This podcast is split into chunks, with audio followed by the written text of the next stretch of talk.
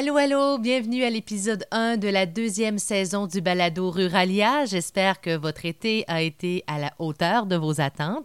Avez-vous profité de votre terrasse extérieure ou encore de celle des autres? Ou avez-vous voyagé au Québec, exploré notre territoire? Peu importe si vous avez des découvertes à me faire part, n'hésitez pas à le faire à allo.cassiopd.com. Ça me fait toujours plaisir d'avoir de vos nouvelles. Je vous rappelle qu'en juin dernier, je suis allée au Témiscamingue, hein, qui est ma région, celle qui m'a vu grandir, enfant et adolescente. J'y suis allée pour travailler avec la MRC là-bas, discuter de l'accueil et de l'intégration de nouveaux arrivants, mais je suis aussi allée là pour participer à la vie, à titre de blogueuse. Donc, j'ai eu l'occasion de rencontrer du bien beau monde, dont Claire Bolduc, qui est la préfète de la MRC de Témiscamingue, et l'émission d'aujourd'hui va porter sur l'entrevue que j'ai réalisée avec elle. Mais si vous avez envie de visionner mon séjour au Témiscamingue, il est toujours disponible sur ma chaîne YouTube cassiope.d et l'entrevue avec l'artiste témiscamien Yves Marchand est toujours disponible aussi sur le balado Ruralia, donc que ce soit sur le site du blog néorural.ca ou encore sur SoundCloud, iTunes, Google Play ou même TuneIn, l'endroit en fait où vous écoutez normalement Ruralia. Mais maintenant, place à l'entrevue avec Claire Bolduc. Bonne écoute. Ruralia, un podcast sur le style de vie et les opportunités du monde régional au Québec. Vous y trouverez information, inspiration, positivisme et de l'humour. Je suis Cassiope Dubois, animatrice et fondatrice du blog néorural.ca.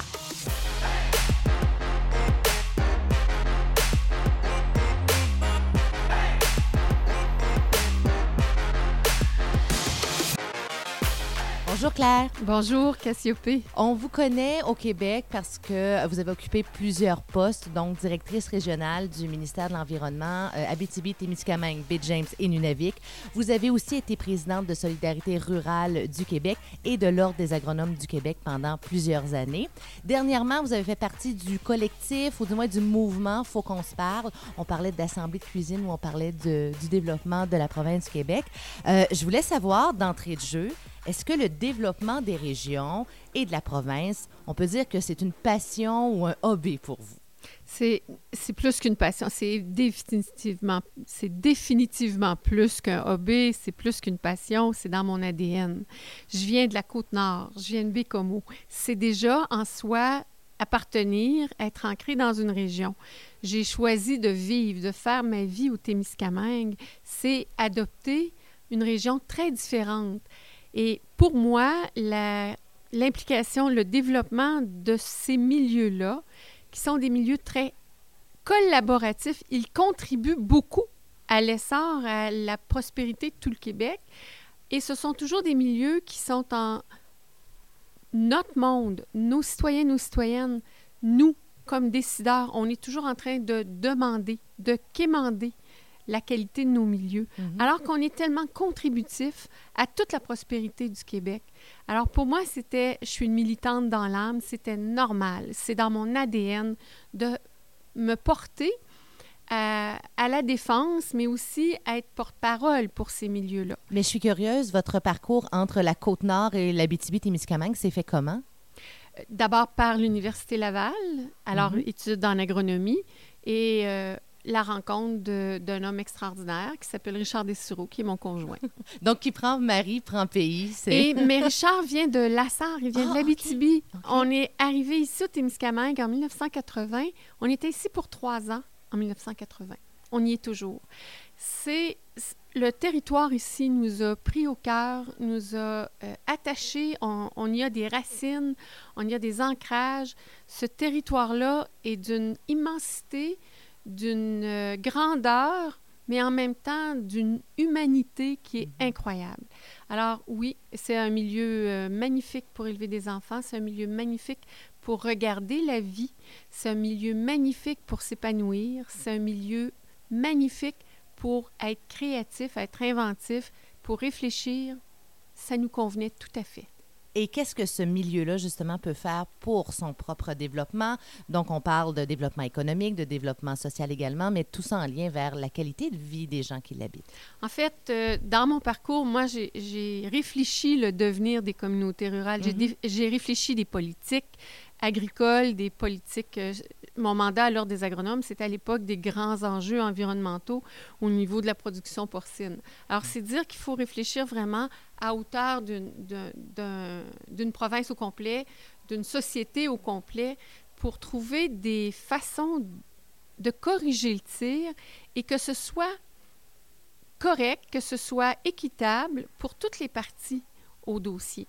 Alors, ça a été ça mon travail. Ça a été ça aussi à Solidarité rurale, de chercher et de trouver des solutions, des mécanismes, des actions à poser, des, des politiques à adopter qui nous permettent à tout le monde d'être fonctionnel, d'avoir une place concrète, d'avoir des leviers concrets et de pouvoir agir concrètement. Alors, c'est ça qui m'amène à m'impliquer au niveau vraiment du territoire du Témiscamingue. Un bagage comme ça, et qui ne servirait pas à la communauté à laquelle j'appartiens, mm-hmm. je trouvais que c'était une belle opportunité de redonner et de mettre en œuvre ce sur quoi j'ai travaillé pendant tant d'années, de les mettre en œuvre concrètement, de faire face mm-hmm. très, très, très concrètement à ce que sont ces enjeux-là, de voir quelles sont les possibilités, aussi les limites des moyens qu'on a imaginés pour soutenir les communautés rurales, pour soutenir le développement local et régional. Et c'est ce qui m'a amené dans la. C'est ce qui m'a amené à la fonction à la préfecture de la MRC de Témiscamingue. Témiscamingue, justement. Donc, vous venez de mettre en lumière le fait que vous avez travaillé pendant des années de façon plus globale, pour une macro, donc pour une, la province au complet. Maintenant, vous revenez à, au territoire que vous chérissez. Est-ce que professionnellement, est-ce que, est-ce que vous sentez que vous avez euh, plus ou moins de pouvoir? Comment ça se passe de passer d'une de, d'une vision euh, globale à une vision territoriale? À Solidarité rurale, on avait, il y avait une, vaste étude qui avait été faite euh, dans les presque dans les premières années de Solidarité rurale. Ça s'appelait Village prospère. Village prospère, ça disait, et là, on analysait deux villages dans le même environnement, dans la même région, mhm. quasi côte à côte. Un qui va très bien. Ils ont la même population, ils ont le même environnement biophysique. Un qui va très bien, un qui va pas bien qu'est-ce qui distingue? Qu'est-ce qui fait qu'un va bien alors que l'autre va pas bien, alors qu'ils ont le même contexte de, développement économique, qu'ils ont le même environnement? Deux choses, et c'est toujours ça. L'ancrage culturel, l'ancrage identitaire que les gens ont face à une communauté et le leadership dans la communauté. Et ici au Témiscamingue, ma contribution, elle est à ce niveau-là. Mm-hmm. Dire aux gens que c'est un beau pays, et qu'ils développent leur propre ancrage face à ce territoire-là et faire en sorte, il n'y a personne qui a toutes les réponses. Puis je l'ai dit d'emblée quand je me présentais, il n'y a personne qui a toutes les réponses. Mais on peut trouver parmi nous des gens qui ont des éléments de réponse. Tous ces éléments-là, mis bout à bout, font une solution qui nous ressemble. Et ma fonction, mon rôle, je le vois comme ça. Être une personne qui anime, qui va être un leader dans le milieu pour faire en sorte que ceux qui ont des morceaux de solutions, ils puissent les identifier, les nommer et qu'on puisse les mettre à contribution, qu'on puisse les mettre ensemble, que ces solutions-là nous ressemblent. C'est vraiment ça. La distinction entre les grandes idées, trouver des, grands pans d'idées, de politique, c'est important pour qu'on donne des leviers. Mais pour les mettre en œuvre, il faut que ce soit ancré localement, sur le terrain, avec les gens et les gens viennent vous parler. Qu'est-ce que vous entendez présentement? Ben, après la tournée, il faut qu'on se parle. J'avais un peu. Euh, c'est une tournée où on ne parlait pas, où on écoutait. de façon assez euh, étonnante, malgré le contexte, les gens n'arrivaient pas en chiolant. Les gens arrivaient en écoute, on a un enjeu ici, c'est un défi ici, telle, telle action, on a un enjeu ici, puis on pourrait faire ça, on pourrait agir comme ça, on pourrait trouver tel moyen pour corriger le tir. Donc, les gens des idées. arrivaient avec des solutions. C'est, et c'est quelqu'un qui m'accompagnait pour les assemblées. C'est mon conjoint qui était secrétaire. Il prenait les notes. Puis à un moment donné, il dit Mais tu remarqué, ça chiale pas. Ça va pas bien, là. Mais au lieu de critiquer puis de dire que c'est la faute de un, la faute de l'autre, les gens sont en mode solution. Et ça m'avait frappé. Alors, quand j'ai lancé ma campagne électorale, c'est ce que j'ai fait. Je me suis remis en mode écoute j'avais pas beaucoup de mérite. Là. Je, savais vraiment comment faire. Les tournées de solidarité mhm. rurale, la tournée Faut qu'on se parle, c'était des tournées d'écoute. Mais là, je disais aux gens, qu'est-ce qui manque ici? Qu'est-ce que vous voudriez voir dans votre milieu, dans votre territoire? C'est comme ça. L'écoute, alors les gens ont compris qu'ils peuvent dire des choses et ils ont compris qu'on écoute. C'est, et c'est ça le rôle des élus souvent, d'être attentif à ce que, aux enjeux vécus par les citoyens et les citoyennes, à ce qu'ils voient comme solution possible. Il y a mhm. du génie dans les populations. On devrait beaucoup les écouter. Et euh, nous, notre rôle, c'est ensuite de trouver les moyens pour mettre ça en œuvre. C'est vraiment, et c'est, ça devient quelque chose où tout est aggloméré, tout se fait ensemble. Mais les idées partent de la base. Exactement ce que j'allais dire. Les idées partent de la base. On parle de, j'entends souvent le terme bottom-up pour parler de ces politiques-là ou ces idées. Donc, ça part de la communauté. Ce sont des idées qui sont euh, connues et reconnues par elles, donc celles qui fonctionnent aussi. Donc, qu'est-ce qu'ils vous disent? Euh, je, reviens à l'idée. Oui, oui allez-y. C'est euh, les gens ont des idées. OK? Et pour les faire monter, c'est une chose, mais il faut qu'ils sachent qu'ils seront entendus. Sinon, ils ne les diront pas leurs idées. Mhm. Ils n'en parleront pas et ils perdent pas de temps à parler s'ils sont pas écoutés. Et ça, c'est une grande sagesse des masses. On a tort de... Ils, ne perdront pas de temps à parler. Ils vont voter, ils vont manifester, mais ils perdront pas de temps à parler s'ils n'ont pas l'impression, s'ils n'ont pas le sentiment profond, la conviction qu'ils sont écoutés. De quoi ils m'ont parlé? Les gens m'ont beaucoup parlé euh, de la qualité de vie dans leur milieu de vie. Les gens m'ont beaucoup parlé de la qualité de vie dans leur milieu de vie. Ils me parlaient des services de proximité, le, village qui a plus d'épicerie, le village qui a plus son école primaire. Ils me parlaient des lieux de rencontre qu'on doit maintenir dans tous les villages. Ils m'ont parlé de services plus globaux, par exemple les transports collectifs, mhm. par exemple les services d'infrastructure, Internet, cellulaire. Mais les premières préoccupations, c'est ma qualité de vie dans mon milieu, que ce soit sécuritaire, que ce soit un environnement sain qui maintient en santé, donc de l'eau propre, un environnement euh, agréable, qui ait des lieux de rencontre, qui ait des contacts humains. Les gens parlent de ça d'abord. Nous, on identifie les enjeux Internet cellulaire, on identifie les enjeux de transport, on identifie les enjeux de développement économique, mais les gens, quand ils nous parlent, ils nous parlent de leur vie de leur milieu où ils évoluent au quotidien.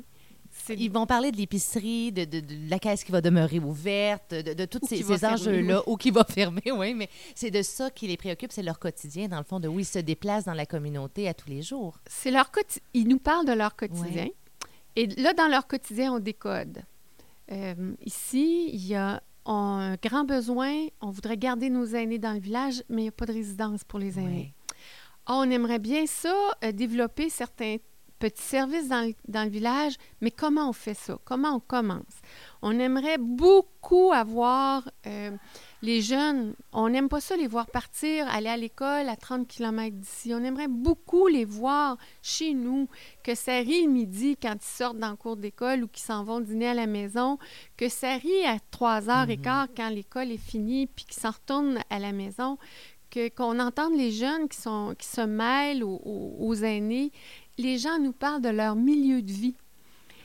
Les décideurs vont nous parler des enjeux de, démographie. Oui. Ils vont nous parler de développement vont nous parler économique. De ça aussi. Tout à fait.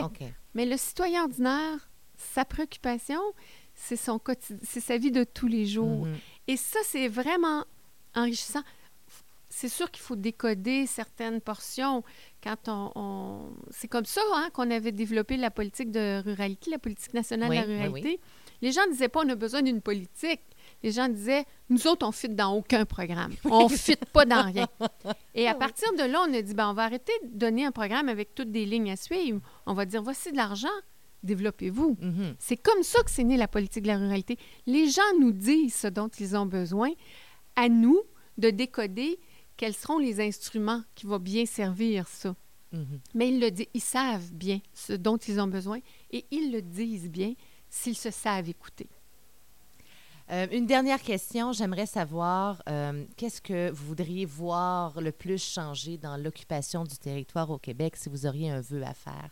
Présentement, toutes régions confondues. L'occupation des territoires, parce qu'il n'y a pas un territoire identique. Ce que j'aimerais beaucoup voir changer, c'est qu'on les reconnaisse. Actuellement, on a une loi sur l'occupation et la vitalité des territoires et on a des gouvernements qui sont très peu préoccupés des territoires. On a des revendications sur la décentralisation, notamment des décisions pour le quotidien des gens.